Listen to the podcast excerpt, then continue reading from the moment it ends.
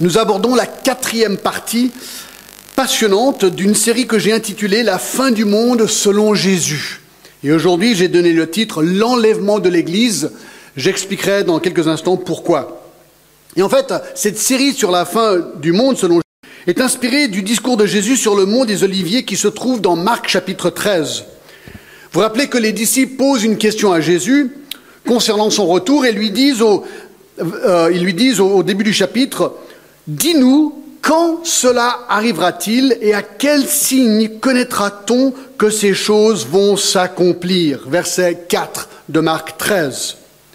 Donc ils veulent savoir, bah, écoute, ton retour, la fin du monde, quand est-ce que ça va s'accomplir et comment? Eh bien, la réponse de Jésus, et c'est ça qui est intéressant, c'est tout le chapitre 13 de Marc et les chapitres 24 et 25 de Matthieu. Nous avons déjà vu les trois premières parties, alors si vous n'étiez pas là, je vais réviser très rapidement. La première partie, dans les versets 5 à 13 de Marc 13, Jésus répond que le temps de la fin commencera avec sept signes qu'il a appelés au verset 8 le commencement des douleurs. On a vu qu'il y aurait des faux messies, qu'il y aurait des guerres et des bruits de guerre, des famines, des tremblements de terre, des persécutions, des défections et la diffusion massive et globale de l'Évangile. C'est intéressant, j'ai trouvé dans mes, dans mes dossiers cette semaine, parce que nous voyons aussi, nous avons vu les dernières fois que, eh bien, euh, il y aurait des faux Christ, des gens qui viendraient se proclamer Christ. Et quand j'étais en faculté de théologie en 1982, ça date un peu, dans le Los Angeles Times, donc c'est la tribune de Genève de Los Angeles, une page entière, The Christ is now here. Le Christ est maintenant ici. Et donc ça continue. Il y, aura jusqu'à la fin des temps vraiment des gens qui se proclameront Christ et qui n'hésiteront pas à mettre beaucoup de moyens pour prendre une page entière dans un journal. Donc ça continue et Jésus avait 100% raison de dire que des gens se proclameront Christ, ne les écoutez pas. Quand je viendrai, vous saurez que c'est moi. Donc dans la deuxième partie, les versets 14 à 18, nous avons examiné le point tournant de la période, de cette période qui s'appelle, ou disons l'arrivée d'un personnage qui s'appelle l'Antichrist. Verset 14 nous dit, lorsque vous verrez l'abomination de la désolation établie là où elle ne doit pas être, que celui qui lit fasse attention alors que ceux qui seront en Judée fuient dans les montagnes. En se référant à Daniel 9, verset 27, Jésus confirme qu'au début de cette période de tribulation, de sept ans, il y aurait un puissant chef politique qu'on appelle l'Antichrist. Lui se lèvera et fera un pacte avec Israël pendant sept ans.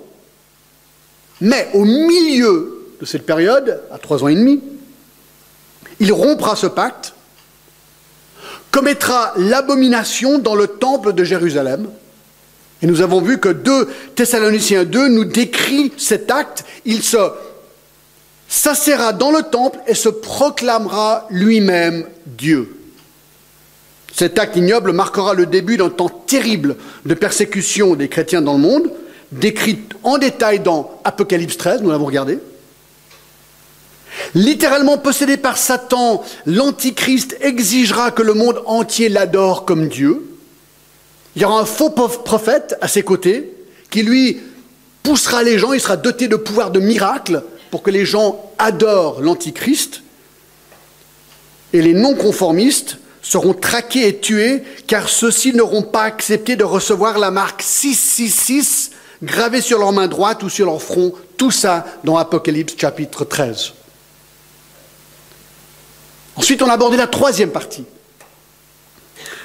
qu'on a appelée la grande tribulation. Pendant cette même période de sept ans, et surtout lors de la deuxième partie de cette période, Dieu à son tour va se déchaîner contre l'Antichrist et les impies de ce monde en envoyant une série de fléaux terribles pour juger le monde. Et ces fléaux sont décrits dans Apocalypse 6 à 16, on les a regardés rapidement. Trois vagues successives qui s'appellent les sept sceaux, les sept trompettes et les sept coupes. Et le tout s'arrêtera ou terminera avec cette grande bataille appelée la bataille d'Armageddon. De nouveau, tout ça dans le livre d'Apocalypse, et bien sûr suivi du retour de Jésus-Christ. Amen. Amen. Et ça, ça mène à la quatrième partie aujourd'hui, que j'ai intitulée L'enlèvement de l'Église. Alors voici la question qui suscite ce thème.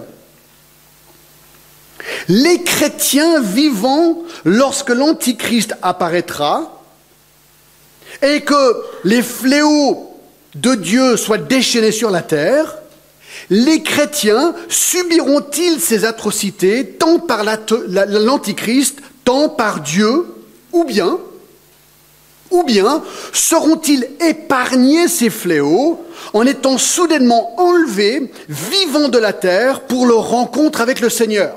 Ça, c'est la question. Est-ce que nous allons, en tant que chrétiens, subir ce temps de grande tribulation ou pas? This is the question. Alors cette question vous paraît peut-être étrange. Allez avec moi à Genèse chapitre 5 et je vais vous montrer un truc assez marrant. Genèse chapitre 5. Et au verset 21, il y a un homme qui s'appelle Enoch. Écoutez, Enoch, âgé de 65 ans, engendra Methuselah. Enoch, après la naissance de Methuselah, marcha avec Dieu 300 ans. Waouh D'accord Avant, euh, il y avait vraiment euh, des très longues vies à l'époque. Et il engendra le fils et des filles. Tous les jours d'Enoch furent de 365 ans. Enoch marcha avec Dieu. Regardez maintenant, verset 24. Puis il ne fut plus parce que Dieu le prit. Alors tous les commentateurs sont d'accord de dire qu'à un moment donné, Enoch n'est pas mort comme la plupart des gens, mais à un moment donné, Dieu, pouf, l'a pris. D'un coup, allez mieux. Je ne sais pas le son que ça a fait, d'accord? Mais Dieu l'a pris, comme il a disparu, schlac, et il est monté au ciel dans la présence de Dieu. Regardez avec moi deux rois, chapitre 2. Deux rois, chapitre 2, le verset 9.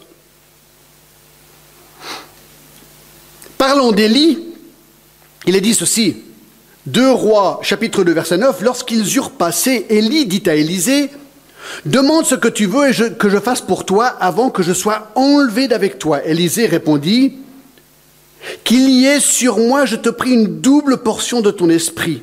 Élie dit, Tu demandes une chose difficile, mais si tu me vois pendant que je serai enlevé d'avec toi, cela t'arrivera ainsi, sinon cela n'arrivera pas. Et comme il continue à marcher, écoutez bien, en parlant, voici, un char de feu et des chevaux de feu les séparèrent l'un de l'autre, et Élie monta au ciel dans un tourbillon. Alors là, il y a un autre exemple de ce prophète qui discute avec, ben, avec son ami, quelque part, Élisée, et tout d'un coup, il y a, bon c'est assez exceptionnel, d'accord, il y a un char qui arrive, mais il n'est pas mort ici. Il est pris physiquement et enlevé au ciel. Donc, deuxième exemple de ce qu'on pourrait appeler un enlèvement. Pas une mort traditionnelle, normale, normative, mais un enlèvement. On le voit aussi dans Apocalypse 11, on l'a vu la dernière fois, les deux témoins, lors de la grande tribulation, ils seront morts, ressuscités. Et dans Apocalypse 11, verset 12, à un moment donné, ces deux témoins sont enlevés, vivants. On l'a même vu avec Jésus. Dans Acte 1, 9 à 11, lorsque Jésus est mort, il est ressuscité, il a vécu sur terre 40 jours, et vous, rappelez ce qu'il est dit dans Acte 1, 9 à 11 Incroyable. Après avoir dit cela, Jésus parlait, il fut élevé pendant qu'il le regardait, et une nuée le déroba à leurs yeux. Jésus, à un moment donné, a commencé à décoller un peu comme un hélicoptère, si vous voulez, pour s'en tourner, mais il a décollé littéralement. Les disciples regardaient, il est monté, monté, monté, des nuages sont venus et il a disparu. Donc tout ça, simplement pour illustrer que le concept d'un enlèvement, d'une disparition instantanée de croyants n'est pas quelque chose d'étrange ni nouveau dans les Écritures. De ce fait, beaucoup d'étudiants de la Bible pensent que les Écritures enseignent qu'un jour dans l'avenir, nul ne sait quand, tous les chrétiens du monde seront en un instant pris. Alors écoutez bien, tous les chrétiens du monde, ça c'est ce qu'on pense, tous les chrétiens du monde seront en un instant pris, enlevés vivants du monde, seront en un instant pris pour être rejoints au Seigneur pour toujours. Alors, et voici une autre question. Cela, certains pensent avant la grande tribulation, d'autres au milieu, d'autres pensent après. On va voir ça dans, quelques instants. Et ces mêmes chrétiens, s'ils sont pris avant la grande tribulation, reviendront avec le Seigneur après les sept ans, à la fin de la grande tribulation, pour la bataille d'Armageddon. Peut-être avez-vous entendu parler de cette série qui était très populaire, de livres, qui est devenue une série de films, Left Behind. Cette série, justement, parle et essaie de décrire en langage d'aujourd'hui cet événement qui s'appelle l'enlèvement de l'Église, où les chrétiens disparaîtront, et les faux chrétiens resteront, les non-chrétiens resteront, et tout ce que, là, ça peut engendrer. Alors, avec ça, notez bien une chose. Si vous lisez Marc chapitre 13 et vous cherchez l'enlèvement, vous ne le trouverez pas. Ça, c'est clair. Il n'y a rien dans Marc 13 qui présuppose un enlèvement avant la période de la grande tribulation. Au contraire, regardez le verset 29, semble indiquer, Jésus répondit, euh, attendez, non, je suis dans le mauvais chapitre, 13, 29, il dit, de même, quand vous verrez ces choses arriver, dans toutes les choses qu'il vient de décrire, et regardez verset 24. Mais dans ces jours après cette détresse, le soleil s'obscurcira, la lune ne donnera plus sa lumière, les étoiles tomberont du ciel. On a regardé tout ça la dernière fois. Alors, verset 26, on verra le Fils de l'homme venir sur les nuées. Et verset 29, de même, quand vous verrez ces choses arriver, le Fils de l'homme est proche à la porte. Donc, on a l'impression que dans Marc 13, ces versets indiquent que le Seigneur reviendra aussitôt après la grande détresse, donc à la fin des sept ans. Mais, lorsque nous examinons les autres écritures qui parlent de cet événement, du retour de Christ sur terre, dans Zacharie, dans 1 et 2 Thessaloniciens, dans Apocalypse, nous avons l'impression que le retour de Jésus se fera peut-être en deux phases. La première phase, avant la grande tribulation, où Jésus enlève l'Église ou les chrétiens, et la deuxième lorsqu'il revient avec eux pour détruire l'Antichrist et pour la bataille d'Armageddon. Donc, ces deux phases seraient séparées par sept ans. Alors le problème, mes amis, c'est que des grands érudits bibliques divergent sur cette question. Certains pensent que c'est avant, certains pensent que c'est au milieu, certains pensent que c'est après. Et malheureusement, il y a des théologiens renommés dans tous les camps. Alors moi, je vais vous dire ce qui est juste. non, je vais vous donner mon opinion. D'accord? Là, vraiment, je vous donne mon opinion, mon humble opinion. Mais peut-être avant de vous la, donner, allez avec moi à Apocalypse 7. Tout ça, c'est l'introduction, d'accord, de mon message. Apocalypse 7. Parce qu'on peut avoir des débats. Des débats. Je suis d'accord, je suis pas d'accord, je suis d'accord, je suis pas d'accord. D'accord? Regardez, c'est génial. Apocalypse 7, verset 9. Après cela. Je regardais, voici, il y avait une grande foule que personne ne pouvait compter, de toute nation, de toute tribu, de tout peuple, de toute langue. Ils se tenaient devant le trône et devant l'agneau, revêtus de robes blanches et de palmes dans leurs mains. Et ils criaient d'une voix forte en disant, Le salut est à notre Dieu, qui est assis sur le trône et à l'agneau, donc Jésus. Et tous les anges se tenaient autour du trône, des vieillards et les quatre êtres vivants. Ils se prosternèrent sur leur face devant le trône et ils adoraient Dieu en disant Amen, la louange, la gloire, la sagesse, l'action de grâce, l'honneur, la puissance et la force soient à notre Dieu au siècle des siècles. Amen.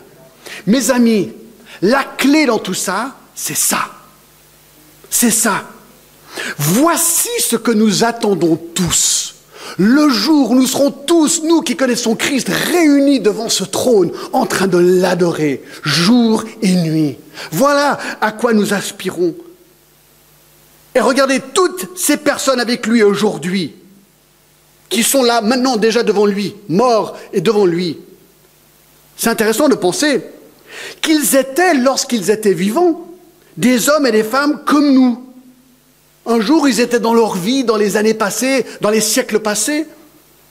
Et un jour, quelqu'un leur a l'évangile et ils ont rencontré Christ personnellement. Des chrétiens qui travaillaient, qui pleuraient ou qui riaient. Des chrétiens qui se sont mariés, qui ont eu des enfants et des familles qui ont fréquenté leur culte dans leurs églises, et eux examinaient ces mêmes textes ces siècles passés, se demandant, tiens, est-ce que ça va être avant ou est-ce que ça va être après? Et aujourd'hui, mes amis, ils se trouvent où? Devant Dieu, devant le trône, en train de l'adorer. Et ça, ça, ça me réjouit. Je me dis, bon, d'accord, on doit examiner les Écritures pour voir et essayer de comprendre ce qu'ils disent.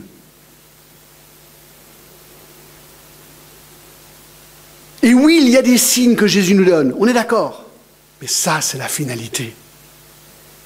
Alors si on diverge un peu sur notre compréhension de quand, comment exactement, si on a des divergences, ok, c'est pas vraiment la fin du monde. Vous voyez ce que je suis en train de dire C'est pas finalement hyper grave.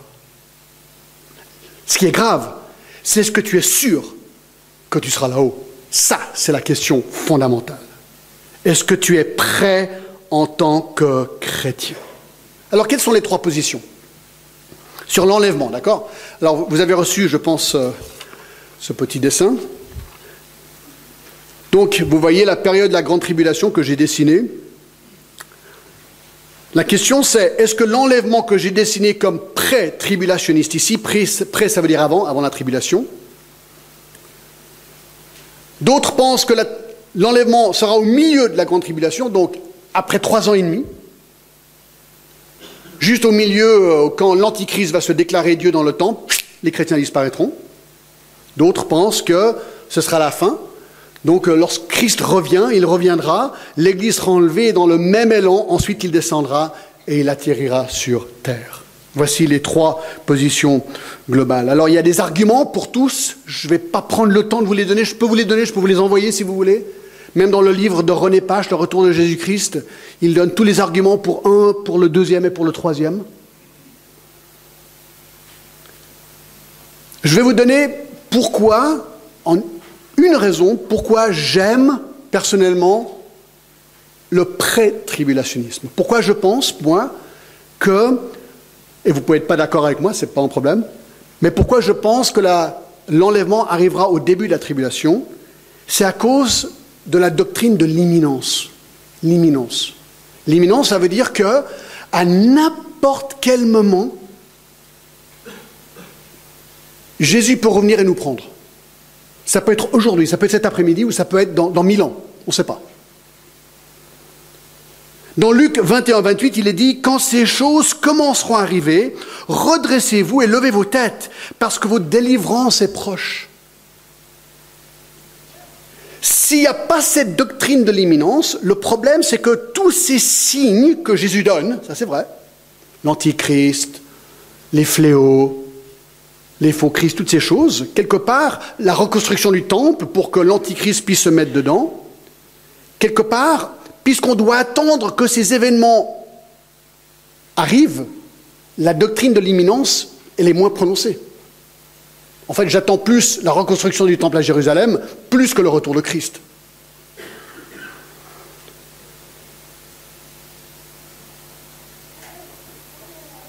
C'est intéressant. Que vous soyez prêt ou post-tribulationniste aura un effet sur votre vie.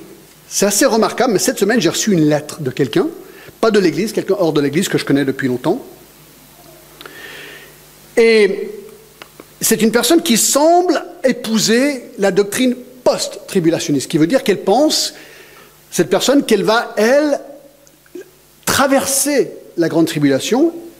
Cette personne m'écrit, j'ai la conviction que quelque chose se prépare entre septembre 2015 à 2017 par différentes pièces de puzzle qui s'y sont regroupées jusqu'à ce jour L'écho que j'entendais au loin depuis toutes ces années s'est approché et je le prends très au sérieux au point d'avoir commencé à faire des provisions.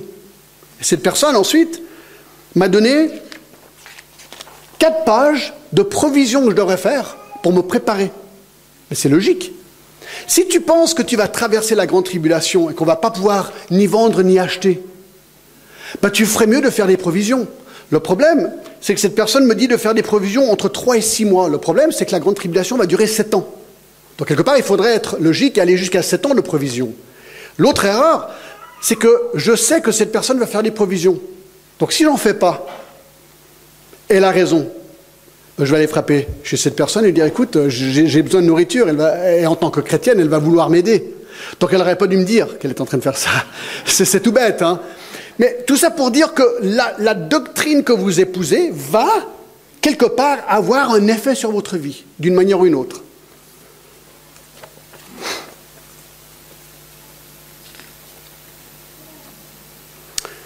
Alors qui a raison?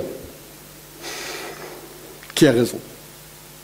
Ben, Je vous ai déjà donné euh, celle que j'épouse. Alors avec ça, je vais vous montrer pourquoi, d'accord? Alors allons maintenant à notre texte. Notre texte dans 1 Thessaloniciens 4. Puisque je vous ai dit que Marc n'en parle pas, il faut aller autre part. Allons à 1 Thessaloniciens 4 et j'aimerais vraiment vous montrer quelque chose que j'espère va vous enthousiasmer. Mais alors quelque chose incroyable par rapport à notre avenir. C'est beau, c'est beau et c'est vraiment, vraiment beau. D'accord? Je vais lire le texte pour nous mettre dans le contexte. D'accord? On est dans 1 Thessaloniciens 4 à partir du verset 13. Regardez. Paul écrit.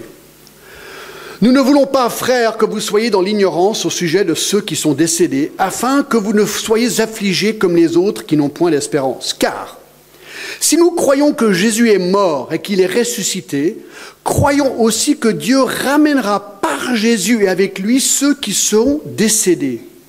Voici en effet ce que nous vous déclarons d'après la parole du Seigneur. Nous les vivants, restés pour l'avènement du Seigneur, nous ne devancerons pas ceux qui sont décédés. Car le Seigneur lui-même a un signal donné à la voix d'un archange, et au son de la trompette de Dieu descendra du ciel, et les morts en Christ ressusciteront premièrement. Ensuite, nous les vivants, qui serons restés, nous serons tous ensemble enlevés avec eux sur des nuées à la rencontre du Seigneur dans les airs, et ainsi nous serons toujours avec le Seigneur. Consolez-vous donc les uns les autres par ces paroles. Alors le verset 13 nous donne un petit peu le contexte, d'accord? Il dit, nous ne voulons pas, frères, donc Paul écrit une lettre à l'église à Thessalonique, et il dit, nous ne voulons pas, frères, que vous soyez dans l'ignorance au sujet de ceux qui sont décédés, afin que vous ne vous affligiez pas comme les autres qu'on n'ait point d'espérance. Donc il faut savoir que l'église de Thessalonique n'avait que quelques mois d'existence lorsque Paul écrit cette lettre, et pour des raisons qui ne sont pas données dans le texte, des personnes dans l'Église étaient récemment décédées, provoquant un désarroi chez les membres de l'Église. Voyez-vous, l'Église était si jeune qu'elle n'avait tout simplement pas encore eu le temps de recevoir l'enseignement biblique sur ce qui arrive aux gens qui décèdent, aux chrétiens qui décèdent. Peut-être vous êtes dans ce cas, peut-être vous êtes nouveau chrétien, vous dites, tiens, qu'est-ce qui se passe quand je meurs? Quand quelqu'un meurt en tant, que chrétien ou pas chrétien, est-ce qu'il y a une différence et qu'est-ce qui se passe? Ben voilà la question. Et le verset 13 nous dit qu'ils étaient ignorants du sujet. Donc ils étaient inquiets du sort de leurs amis qui étaient récemment décédés. Donc Paul, le pasteur fondateur, écrit une lettre pour les éclaircir sur le sujet. Et le passage qu'on aborde, c'est la réponse. La réponse. Et en fait, on voit dans sa réponse qu'il donne sept faits incroyables concernant l'autre enlèvement. Numéro un, numéro un, la certitude de notre enlèvement. Le verset 14. Car si nous croyons que Jésus est mort et qu'il est ressuscité, croyons aussi que Dieu ramènera par Jésus avec lui ceux qui sont décédés. Alors Paul sait très bien que certaines personnes vont avoir de la peine à croire au retour de Jésus. Aujourd'hui, vous allez à Genève, ou n'importe où et vous, interviewez les gens, vous dites, est-ce que vous croyez que Jésus va revenir? Ils vont vous prendre pour un fou. Vous dites, mais attendez voir, on est dans un monde moderne aujourd'hui. Tu crois vraiment que Jésus va revenir? Il, faut te réveiller, mon gars. Il faut revenir à la réalité. Vraiment, hein, c'est vraiment ce qu'ils vont vous dire. Alors Paul le sait. Paul sait très bien que les gens ont la peine à croire quelque chose qui va peut-être se produire dans l'avenir. Alors il est très habile ici. Et au lieu de demander à ces jeunes chrétiens de l'Église de regarder en avant au retour de Jésus, il leur demande d'abord de regarder en arrière à la mort et à la résurrection corporelle de Jésus. En somme, il leur dit ceci. Écoutez, jeunes chrétiens, croyez-vous qu'à Golgotha, Jésus soit mort et qu'il soit ressuscité trois jours plus tard? Voilà la question qu'il leur pose, une, question historique. Est-ce que tu penses que Jésus est mort? Il y avait un homme qui s'appelait Jésus. Il a œuvré pendant 33 ans environ, mort et ressuscité. Est-ce que tu crois ça? Eh bien, il les connaît bien. C'est l'Église qu'il a fondée. Dans 1 Corinthiens 15, Paul a dit ceci au verset 3. Je vous ai enseigné avant tout, comme je l'avais aussi reçu, que Christ est mort pour nos péchés selon les Écritures, qu'il a été enseveli et qu'il est ressuscité le troisième jour selon les Écritures, et qu'il est apparu à Céphas, puis aux douze. Ensuite, il est apparu à plus de 500 frères à la fois, dont la plupart sont encore vivants, et dont quelques-uns sont morts. Ensuite, il a apparu à Jacques, puis à tous les apôtres. Après eux tous, il m'est aussi apparu à moi comme à l'avorton. Donc il leur dit, est-ce que vous croyez que Jésus est mort et ressuscité? Eh bien la réponse est évidente, oui.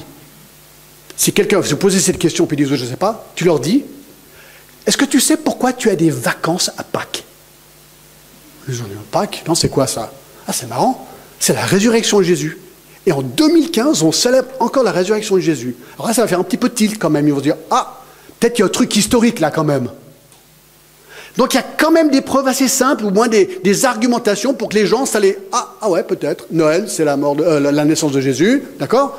Euh, Le vendredi saint, c'est la mort de Jésus. La naissance de Jésus, la mort de Jésus, et Pâques, c'est la résurrection de Jésus. Donc, même notre société très laïque a encore des restes historiques sur Jésus.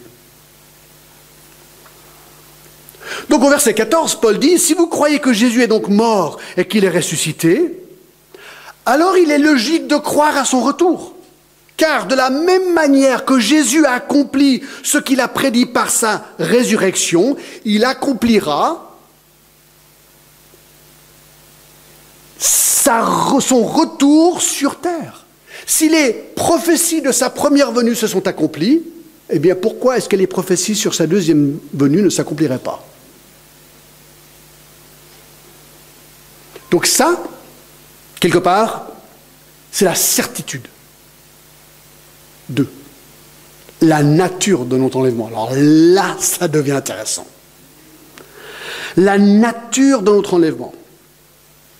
Alors, le retour de Jésus s'appelle, en termes théologiques, l'avènement du Seigneur. Au verset 15, voici en effet ce que nous vous déclarons d'après la parole du Seigneur. Nous les vivants, nous serons restés pour l'avènement du Seigneur. L'avènement du Seigneur. Le mot avènement veut dire arriver. Donc ça, ça décrit la seconde venue de Jésus. Alors ici, Paul décrit ce qui sera la première phase liée à son retour. Qu'est-ce qui va se passer? Trois sous-points. Premièrement, Dieu, regardez verset 14, euh, Jésus, excusez-moi, Jésus ramènera avec lui ceux qui sont décédés. C'est ce qu'il dit au verset 14. Car si nous croyons que Jésus est mort et qu'il est ressuscité, croyons aussi que Dieu ramènera par Jésus et avec lui ceux qui sont décédés. On s'arrête là. Qu'est-ce que ça veut dire?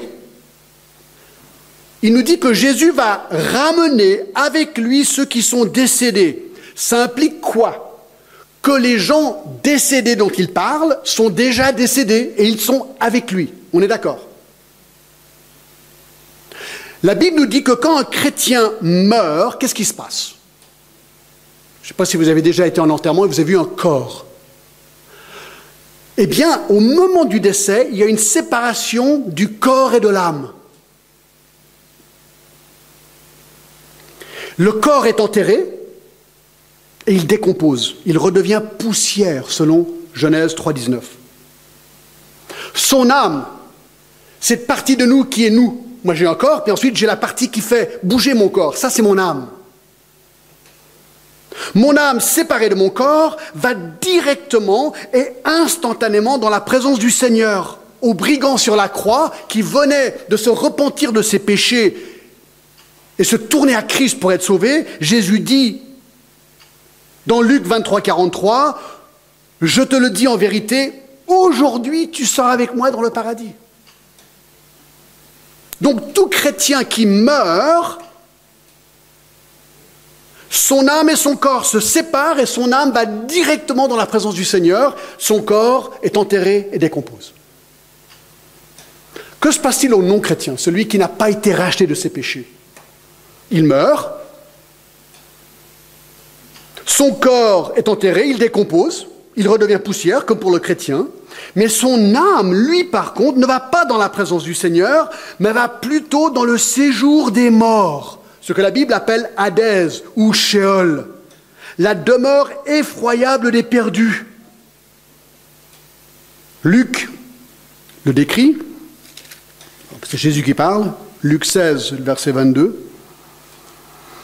Le pauvre mourut, il fut porté par les anges dans le sein d'Abraham, c'est une manière de décrire le ciel. Le riche mourut aussi, il fut enseveli. Dans le séjour des morts, il leva les yeux et tandis qu'il était en proie au tourment, il vit de loin Abraham et Lazare dans son sein. Donc il est en tourment, il est tourmenté dans cet endroit. Et il attend là le jugement dernier décrit dans Apocalypse 20. Donc ce verset 14 nous apprend qu'un jour, lorsque Jésus descendra du ciel, avec lui sera toutes les âmes des chrétiens décédés jusqu'à ce jour. Des millions de chrétiens décédés qui sont déjà à son côté ou qui seront à son côté vont l'accompagner avec en plus tous les anges. Allez voir, imaginez la multitude. Ça fait un paquet de monde. Et ils descendront, et en fait le verset 17 nous dit où ils vont aller, jusqu'aux nuées, mais on y reviendra. Alors sera-t-il visible lorsqu'il redescendra ce jour avec les siens? Est-ce qu'il sera visible? Ah, bonne question. Acte 1.9. Lorsque Jésus repart corporellement vers le ciel, il fut élevé pendant qu'il regardait, une nuée le déroba des yeux, et comme ils avaient le regard fixé vers le ciel pendant qu'ils s'en allaient, voici deux hommes vêtus de blanc leur apparurent et dirent Hommes galiléens, pourquoi vous arrêtez-vous à regarder au ciel? Ce Jésus, qui a été enlevé au ciel du milieu de vous, viendra de la même manière que vous l'avez vu aller au ciel. Oui, il va redescendre exactement de la même manière, visiblement. Donc c'est la première chose qu'il va faire. Deuxième chose, sous ce sous-point encore, les morts en Christ ressusciteront premièrement. Regardez le verset 15 encore. Voici en effet ce que nous déclarons d'après la parole du Seigneur. Nous les vivants, restés pour l'avènement du Seigneur, nous ne devancerons pas ceux qui sont décédés. Ha Donc si ceci devait arriver aujourd'hui, qu'est-ce qui, se passerait? Bien, lorsque Jésus, accompagné des chrétiens décédés et des anges célestes, arrivera quelque part vers les nuées, verset 17, eh bien, à ce moment-là, soudainement, regardez, les morts en Christ ressusciteront. C'est ce qu'il dit. Les morts en Christ ressusciteront premièrement. Verset 16, car le Seigneur lui-même, un signe à donner à la voix d'un archange, au son de la trompette, descendra, et les morts en Christ ressusciteront premièrement.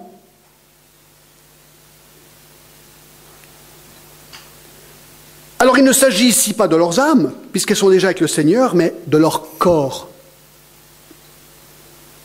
Tous les corps décomposés des chrétiens décédés, composés de milliards et de milliards de cellules qui ont disparu dans la terre où ils ont été enterrés, seront en un instant ressuscités rassemblés de la poussière de la terre, pour être transformés dans des nouveaux corps.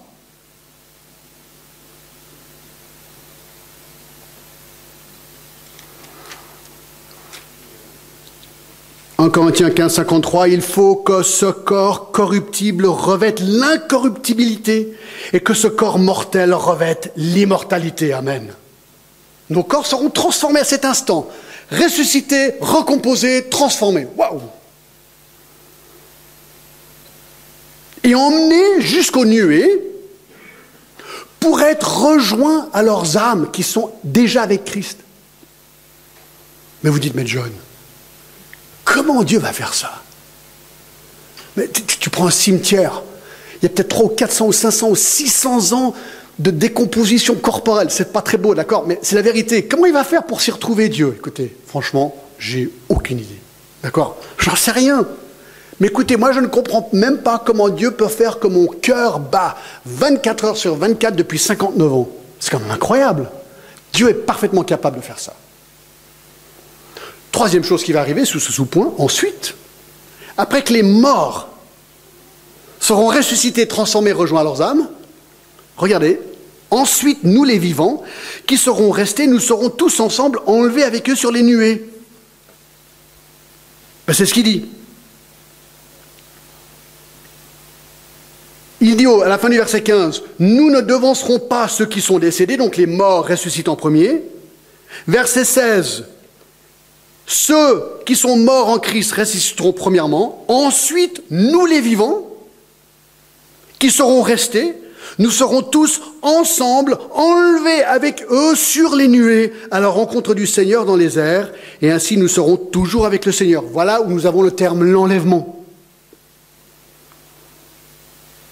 Donc, ensuite veut dire après les autres, après que les morts soient ressuscités,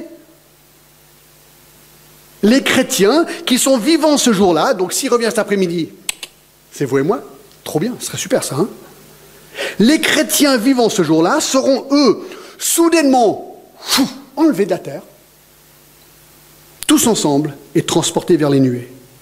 Et en montant vers les nuées, nos corps physiques et mortels seront, eux, transformés et redeviendront instantanément des nouveaux corps glorifiés. Comme pour ceux qui sont décédé. Alors, arrêtons-nous un instant et réfléchissons aux implications. D'accord? À un moment donné, tous les chrétiens du monde disparaissent. Amen. Brusquement, en un instant, des millions de chrétiens disparaissent de la terre, que ce soit en Inde, en Ouganda, en Australie, en Argentine, au Canada, en Russie, en Chine et à Genève. En un instant, tout le monde disparaît. Imaginez que vous êtes à Rive, en train d'attendre le tram 12. Vous êtes en train d'acheter un billet là. Il y a des personnes autour de vous, c'est la queue, tout le monde est frustré parce que le tram il arrive. Vous êtes en train de mettre votre pièce et vous disparaissez. Le gars derrière vous, il regarde et il dit ah, c'est incroyable. Imaginez que vous êtes à la COP, en train de faire vos achats. De nouveau, vous êtes devant la caissière. Écoutez, madame, euh, j'aimerais acheter euh, mes berlingots de lait, mon chocolat suisse. Oui, monsieur, 10 euh, francs 52. Carte bancaire, je disparais. Elle a la carte dans la main. Elle se dit, mais il est où le monsieur? Vous êtes à la banque en train de retirer de l'argent. Vous êtes à votre poste de travail. Et en un instant, tac, vous disparaissez. Peut-être vous êtes un joueur de hockey chrétien. Vous allez marquer le but du siècle, vous disparaissez. La canne et le puck vont jusqu'au but. Là, les gens, ils n'y comprennent plus rien. Peut-être aussi les patins qui continuent seuls. C'est dangereux aussi, vous êtes peut-être en voiture, sur l'autoroute, en train de venir au culte. On est tous ensemble sur l'autoroute et tout le monde disparaît dans la voiture, mais pas la voiture. Elle n'a plus de conducteur, la voiture. Aïe, aïe, aïe. Que se passerait-il si cela arrivait maintenant? Question. Vous partez ou vous restez? Honnêtement, question légitime. Vous partez ou vous restez? Imaginez que ça arrivait maintenant, huit personnes qui restent. Qu'est-ce qui vient de se passer là? Il y a des années en arrière, quand j'étais à Los Angeles, quelqu'un m'a donné un journal. Des chrétiens ont essayé d'imaginer la tribune de Genève le lendemain de l'enlèvement.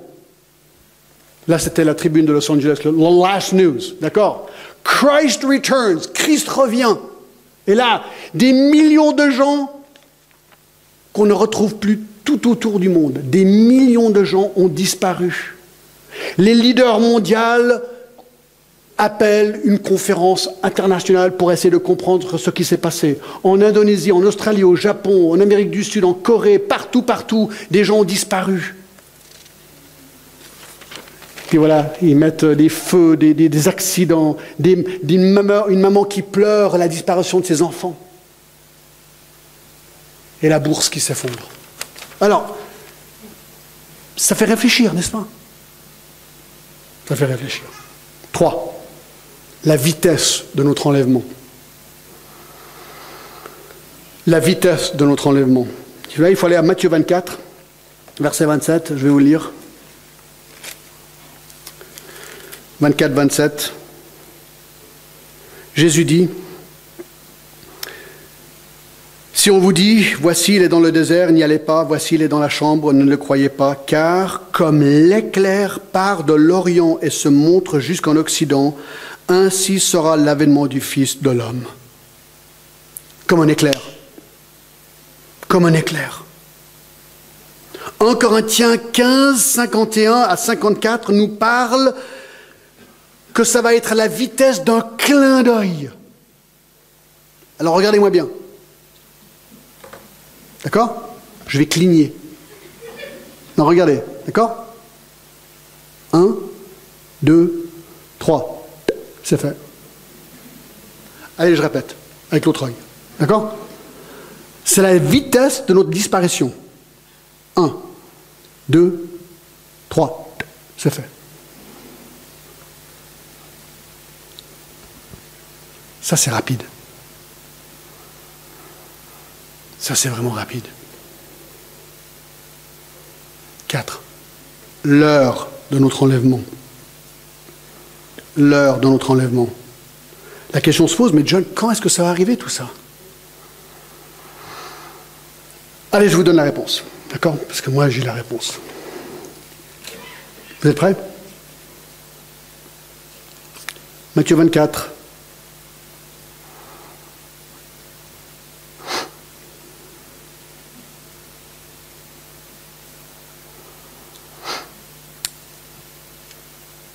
et le, verset 36. Pour ce qui est du jour et de l'heure, personne ne le sait. Ni les anges des cieux, ni le Fils, mais le Père seul. Verset 44. C'est pourquoi vous aussi tenez-vous prêts, car le Fils de l'homme viendra à l'heure où vous n'y pensez pas. Ça, c'est incroyable. C'est tellement clair, non? Vous n'êtes pas d'accord? Christianisme aujourd'hui, revue chrétienne, mai 2015. L'enlèvement aura-t-il lieu en septembre 2015 Il y a un gars qui s'appelle Claude Egnerski. Je ne connais pas.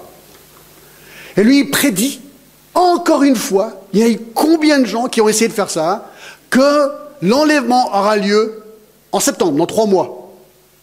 Alors c'est peut-être pour ça que j'ai... Ah bah tiens, je n'y pensais. Peut-être pour ça que j'ai reçu cette lettre de cette personne qui me dit Hé, il faut se préparer. Peut-être, je ne sais pas du tout, cette personne croit que Claude Ingsgerski a raison. Moi je crois qu'il a tort. Parce que la Bible est claire. On ne sait pas. Alors bien sûr, ils disent oui, on ne sait pas le jour ou l'heure, mais le mois et l'année peut-être.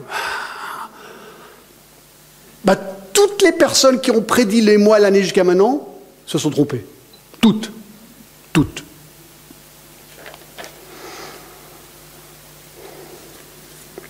Est-ce qu'il y a des indices Bien sûr, on les a vus. Il y a des indices préliminaires, on est d'accord. Mes amis, il faut juste être prêt. Prêt à tout moment. Alors il y a un petit détail intéressant au verset 15, on est de nouveau dans nos textes. Paul dit, voici, on est ce que nous vous déclarons d'après la parole du Seigneur, nous les vivons. Nous. Paul dit nous les vivons. Qu'est-ce que Paul pensait? Il pensait que l'enlèvement arriverait dans sa vie. Et ça, j'aime la doctrine de l'imminence. Paul était convaincu que lui verrait l'enlèvement. Ben, il s'était trompé de 2000 ans. Mais c'est l'imminence. Ça peut arriver à n'importe quel instant. Et surtout quand on n'est pas préparé. C'est ce que le texte dit, qu'on vient de lire. 5. L'annonce de notre enlèvement. Alors, juste avant le clin d'œil, qu'est-ce qui va se passer? Quatre choses. Premièrement, verset 16 nous le dit, car le Seigneur lui-même a un signal donné. Premièrement, littéralement un ordre crié. C'est exactement les mêmes mots lorsque Jésus a dit à Lazare, Lazare, sort. Ce signal donné, c'est ce ordre crié. Alors peut-être que nous allons entendre, je ne sais pas dans quelle langue, chrétien, montez. Chou, c'est parti. Je ne sais pas. Mais il y aura un cri. Un cri que tout le monde va entendre. Deux, la voix d'un archange sera entendue. Verset 16 encore, il dit, la voix d'un archange. Alors moi, je ne sais pas, moi, j'ai jamais personnellement entendu encore la voix d'un archange. Donc je ne sais pas exactement de quoi ça va l'air, cette voix, mais tout le monde le saura. Trois, regardez, le son de la trompette de Dieu retentira, verset 16 encore, et au son de la trompette de Dieu. Je ne sais pas exactement comment ça va être, mais ça ne va pas être comme une trompette humaine. Et finalement, le Seigneur, regardez le verset 16, à la voix euh, un signal donné à la voix de l'archange, au son de la trompette de Dieu, le Seigneur lui-même descendra du ciel. Il descendra du ciel.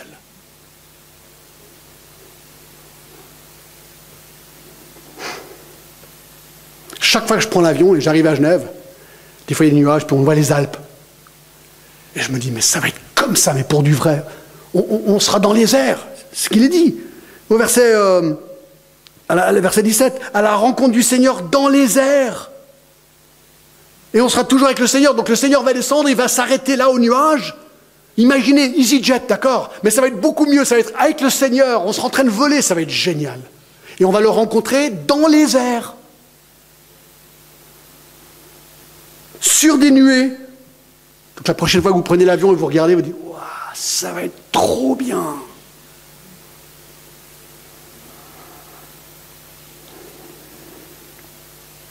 Il descendra du ciel et les morts ressuscités, les vivants, rencontrent du Seigneur pour l'éternité avec lui. Aïe. 6. Le résultat de notre enlèvement, verset 17, regardez. Ensuite, nous les vivants qui serons restés, nous serons ensemble enlevés avec eux sur des nuées à la rencontre du Seigneur dans les airs, et ainsi nous serons toujours avec le Seigneur. Premièrement, nous allons rencontrer le Seigneur face à face, si on est vivant. Si on est déjà mort, on sera déjà avec lui. On revient avec lui, mais nous, les vivants, on part, et aïe On sera avec le Seigneur.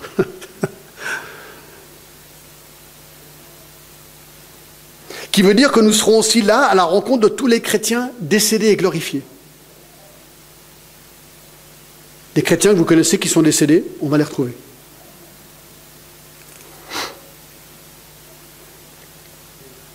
Très encourageant. Ensuite, on apprend qu'on sera toujours avec le Seigneur. Ben, c'est pour ça que Jean 3,16 est tellement merveilleux, car Dieu a tant aimé le monde qu'il a donné son Fils unique, afin que quiconque croit en lui ne périsse point, mais qu'il ait la vie éternelle. C'est ce qu'on dit aux gens. Si tu crois en Christ, s'il te pardonne ton péché, tu ne seras pas jugé. Donc, tu pourras passer l'éternité dans la sainteté de Dieu. Et c'est ce qu'il dit ici. On sera pour toujours avec le Seigneur. Pour toujours. Et comme on l'a déjà vu, nous aurons en plus des nouveaux corps glorifiés. Alors si vous avez mal, vous êtes malade, hospitalisé, cancer, tellement de problèmes corporels que nous pouvons avoir. Tout ça, ce sera fini. Apocalypse nous dit qu'il n'y aura même plus de larmes, plus de douleurs, plus de pleurs. On sera rénové, tout neuf. J'ai que 59 ans, mais des fois je le sens. Hein. Aïe, aïe, aïe. On sent hein, la fatigue et l'âge.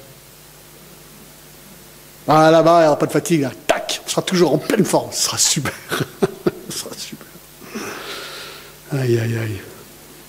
7. Le réconfort de notre enlèvement. Quel réconfort, en effet. Regardez le verset 18. Consolez-vous donc les uns les autres par ces paroles. Rappelez le, le but de ce passage. C'est des chrétiens qui avaient perdu des, des gens qui, étaient décédés et ils étaient attristés. Tout d'un coup, il leur dit Mais non, on voir. Il faut comprendre ce qui va arriver. Où ils sont? Ils sont déjà avec le Seigneur. Et un jour, on va les rejoindre. Tout d'un coup, ça change la perspective de la mort. Moi, je vais vous dire un truc.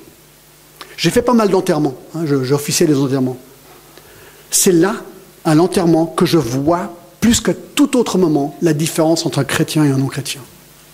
Car un non-chrétien qui est face à un décès a aucune espérance. Il est perplexe par rapport à où la personne. Les chrétiens, moi je vais parfois à des enterrements, ils chantent des chants de joie. Tu dis, mais c'est quand même incroyable la différence. Pourquoi? Parce que le chrétien a cette espérance. Alors bien sûr, il y a le chagrin de perdre quelqu'un et il y a la joie de savoir où il est. Et ça, ça change tout, mes amis. C'est pour ça que Paul leur dit, consolez-vous donc les uns les autres par ces paroles. Waouh Et bien sûr, j'en parlerai à un autre moment. Vous savez ce qui nous attend là-haut? Un festin. Hein? Apocalypse 19, verset 7. Réjouissons-nous, soyons dans l'allégresse et donnons-lui gloire, car les noces de l'agneau sont venues, son épouse s'est préparée. Ça, c'est nous, l'Église, c'est l'épouse de Christ. Et il lui était donné de se revêtir de fin lin éclatant pur, car le fin lin, ce sont les œuvres justes des saints. L'ange me dit, écris heureux ceux qui seront appelés au festin des noces de l'agneau. Et puis il me dit, parce que les gens se disent, vraiment? Puis il me dit, ces paroles sont les véritables paroles de Dieu. Oui, mes amis, il y aura un vrai festin. Et Jésus a dit, lorsqu'on fait la Sainte Seine, je ne boirai plus du fruit de la vigne jusqu'à que je le boirai avec vous dans le royaume. Ben oui, il y aura un festin, mes amis. Et moi, j'y serai. Ah, je suis tellement content. Je tombais à ses pieds pour l'adorer. Ah, voilà. Incroyable. Et, et ça on le reverra la prochaine fois, nous savons que nous serons là-haut pendant sept ans pour ce festin des noces, et à la fin de ces sept ans, Jésus va revenir. Et qu'est-ce qui va se passer? Apocalypse 19, verset 11. Puis je vis le ciel ouvert et voici parut un cheval blanc. Celui qui le montait s'appelle fidèle et véritable, et il juge et combat avec justice. Et ses yeux étaient comme une flamme de feu, et sa tête était plusieurs diadèmes. Il avait un nom écrit que personne ne connaît, si ce n'est lui-même. Il était revêtu d'un vêtement teint de sang, son nom est la parole. Les armées qui sont dans le ciel le suivaient sur des chevaux blancs, revêtus d'un fin lin blanc et pur. Ça, c'est nous. On revient avec lui.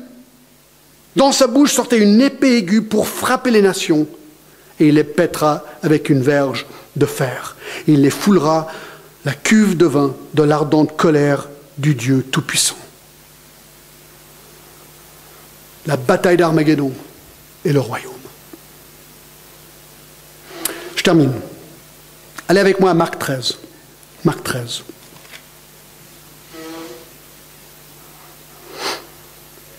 Verset 32. Pour ce qui est du jour et de l'heure, personne ne le sait, ni les anges du ciel, ni le Fils, mais le Père seul. Prenez garde, veillez et priez, car vous ne savez quand ce temps viendra. Il en sera comme d'un homme qui, partant pour un voyage, laisse sa maison, remet l'autorité à ses serviteurs, indique à chacun sa tâche et ordonne au portier de veiller. Veillez donc, car vous ne savez quand viendra le maître de la maison, ou le soir, ou au milieu de la nuit, ou au chant du coq ou le matin, craignez qu'il ne vous trouve endormi à son arrivée soudaine. Ce que je vous le dis, je vous le dis, veillez. Vous savez ce qu'il nous dit ici? Sois prêt. Quand j'avais environ peut-être 12 ans, je ne sais pas exactement, mon meilleur ami et moi, il s'appelait Jacques. Et on est encore en contact, très sympa. Jacques vient de déménager en Thaïlande, en fait, il a pris sa retraite. Bref, Jacques et moi, on était meilleurs amis. J'habite à Choulet, et mes parents étaient partis. pendant un ou deux jours, et je ne me rappelle plus exactement les circonstances, mais on était seuls, et on s'était dit, tranquille, maman et papa sont pas là. Et nous, on aimait bien Al Capone. Al Capone, il était vraiment cool. Donc on s'est dit, on va jouer Al Capone. Donc on est monté dans ma chambre, et j'avais une lampe avec une table, et puis des cartes. Puis on a sorti des cigares et des cigarettes. Puis on a mis la lampe basse, et puis on fumait, la cigarette et le cigare, et on jouait aux cartes. Puis on voyait la fumée, vous savez, dans la lampe, et on se disait, trop cool, là, là on s'y croit vraiment Al Capone, d'accord? Alors on fumait. Et là, c'était beau, et tout d'un coup, savez, je, je connaissais tous les sons dans ma maison, tout d'un coup, le son de la poignée de la porte d'entrée. Et ensuite, j'entends John dear, it's mom.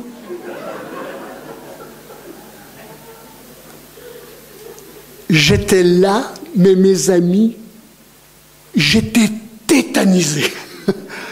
Ma mère, c'est pas possible. Et tout d'un coup, j'entends ma mère monter les escaliers craquants de notre vieille maison. Je connaissais le bruit de chaque marche. Je savais que d'ici 11 secondes, j'étais mort. Elle monte. Le seul réflexe que j'ai eu, c'est quand ma mère a ouvert le poignet de ma chambre, la poignée de ma chambre, c'est de mettre ma main sur le cendrier, avec la fumée qui montait. Elle a ouvert la porte et son sourire s'est transformé en en fait, vous savez quoi? J'ai plus de souvenirs après cet instant. Et c'est vrai.